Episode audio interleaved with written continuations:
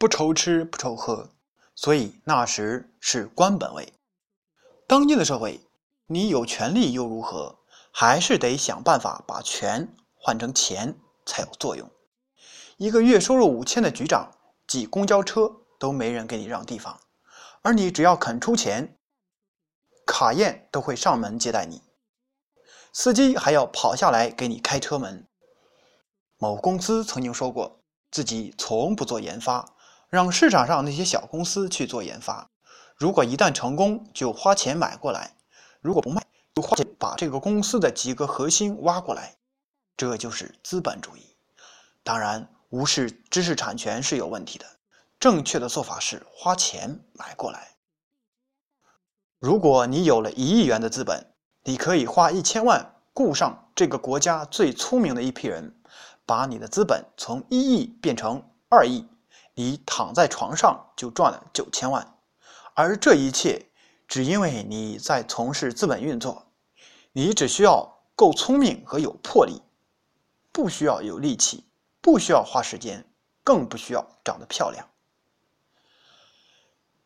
我们需要明白的是，第三种人赚的钱比第二种多，第二种人赚的钱比第一种的人多。因此，第一种人在努力进化到第二种人，而第二种人在拼命进化到第三种人。因为中国建国时就消灭了资本家，所以中国天生具有资本的人是极少的。大部分第三种人都是从第一种人或第二种人进化而来的。虽然目前这种进化已经越来越难了，但还不是没有希望，因为以后会更加的困难。这就是阶级的固化。阶级间流动的减少，每个人都在玩命的探索方法。有的人成功了，有的人失败了，原因就只有两点：你的头脑有多聪明，或者你积累的资本有多少。你想到了一个可以改进手机的 idea，而且你觉得这个 idea 可以赚很多钱，那你要问自己：你有没有资金去运作这个 idea？同样的 idea，三星、华为都可以支配更多的资金，去雇佣更好的工程师，去更好的推广。你确定不是去给这些资本拥有者趟雷，或者是正在走一条已经无数人走过的死胡同？具体举个例子，你做软件开发，天使投资人会不会问你一句话：如果某讯山寨你怎么办？你想开一个淘宝店铺，你有没有资本去宣传、去压货？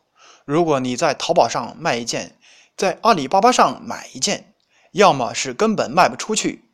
如果你能卖出去，那些更有实力的卖家分分钟用同样的方法会把你 PK 掉。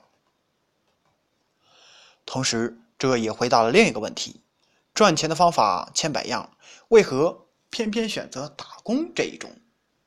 答案是：你不打工，你能干啥？你以为你出来干，干别的就能赚钱？几年前网上疯传送快递赚得多，我就嗤之以鼻。